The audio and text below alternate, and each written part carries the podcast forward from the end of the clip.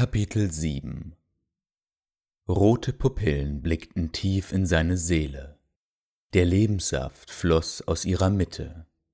Er hatte es sich anders vorgestellt, gnädiger. Die Haut um ihren Hals spannte sich, so dass an dessen Seite die Sehnen hervortraten. Ihr Griff war so kraftlos, und dennoch schmerzte er. Kalte Finger umklammerten die Wunde, aus der sein Blut herausfloss. Dort hatte er sich geschnitten, als das Messer niedergefahren war auf ihren schlafenden Körper. Da war sie, wach, zwischen Dunkelheit und Dunkelheit. Ihre Tränen ließen ihn durstig werden. Sie waren so klar, nicht verdreckt oder vergiftet, so rein wie ihre Seele. Keine Gier oder Hass erkannte er in ihren Augen, welche sich bald für immer schließen sollten. Nur Verzweiflung und Abscheu.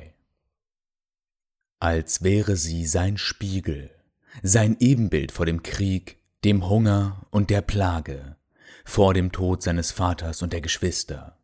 Das konnte er ihr nicht antun. So sollte sie nicht enden in dieser Welt. Er schenkte ihr den Tod mit dem Messer, mit dem sie ihn ernährt hatte.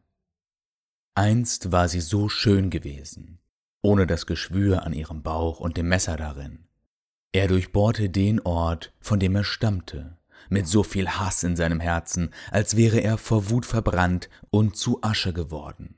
Ein schwarzes Herz. Kein Zorn mehr, den ein Hemnern für sich selbst empfinden konnte. Jener sprengte die Ketten seines Geistes, welche ihn vor dem Wahnsinn bewahrt hatten. Erlösung sollte es sein, keine Folter. Doch die Kräuter in ihrem Essen hatten nicht gewirkt, musste sie sich doch so oft übergeben. Der Sabber rannte über ihre Mundwinkel, und er wurde hungrig. Brot, faules Gemüse, Ratten, Käfer, Kadaver, Finger. Die Lebenden fraßen, was sie haben konnten. Bald schon würden sie nicht mehr die Toten verspeisen. Wie konnte er sie beide durchfüttern? Wann würden sie die kranke Frau holen kommen? Er wollte sie sie nicht haben lassen, nicht wie damals die anderen. Bergab konnte er nicht.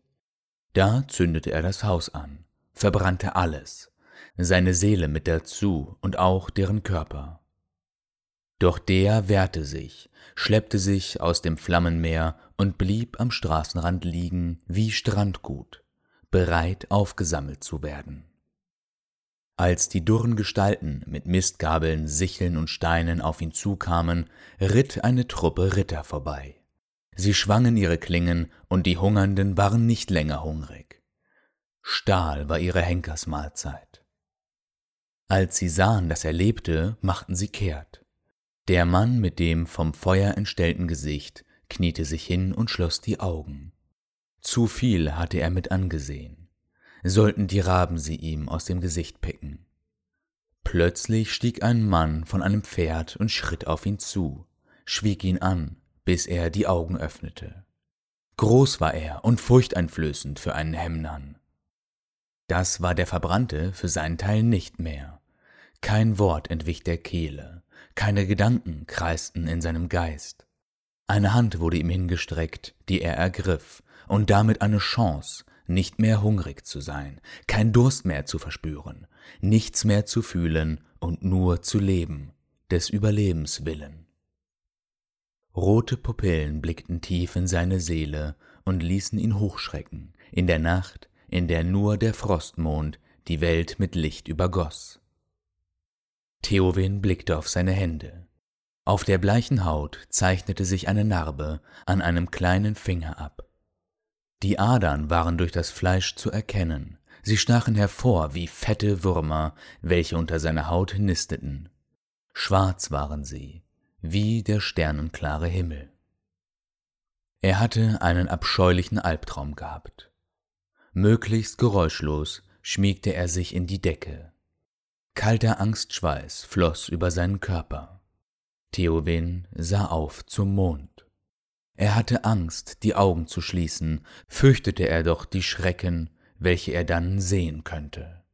So blickte er eine ganze Zeit auf, bis seine Lieder zu schwer wurden und der Geist des Gebrochenen schlussendlich nachgab.